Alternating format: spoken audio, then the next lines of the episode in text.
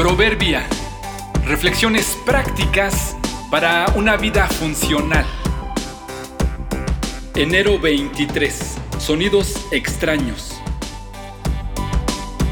Desafiar las costumbres y lo desconocido en bien de la verdad es una tarea solo para diligentes.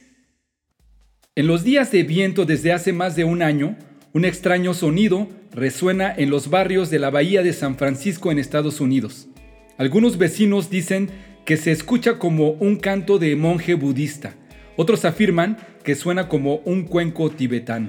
Incluso algunos llegaron a proponer que en realidad eran ataques sónicos o mensajes de extraterrestres o del más allá.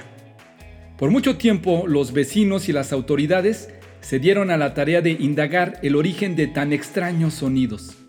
Muchos científicos se sintieron fascinados con la investigación, mientras que un grupo de vecinos más bien se sentían fastidiados.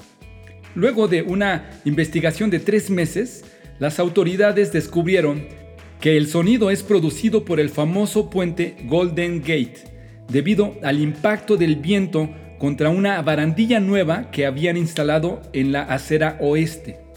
Ahora ya se trabaja en las adecuaciones para eliminar hasta el 75% de ese extraño sonido. Por naturaleza los humanos somos así, nos inquieta lo desconocido y ante la incertidumbre de las verdades lógicas, nos fascina inventar respuestas. La mente sola completa el cuadro en base a nuestras suposiciones y experiencias. Como algunos de los vecinos cercanos al Golden Gate, que relacionaron el sonido con los monjes o los extraterrestres, algo debe producir lo que sucede y yo me imagino o supongo que se parece a y me invento una razón.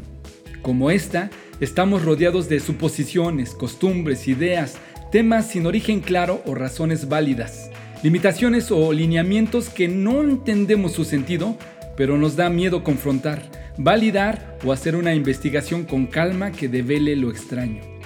¿Por qué haces lo que haces en la familia? ¿Por qué crees lo que crees respecto a Dios? ¿Quién dijo que así debería de ser? La mayoría diría es una herencia de mis padres. Otros dirán, así siempre se ha hecho. Enfrenta tus miedos y desafía las costumbres. Quizá tú eres el agente que se atreva a indagar y encuentre la verdad.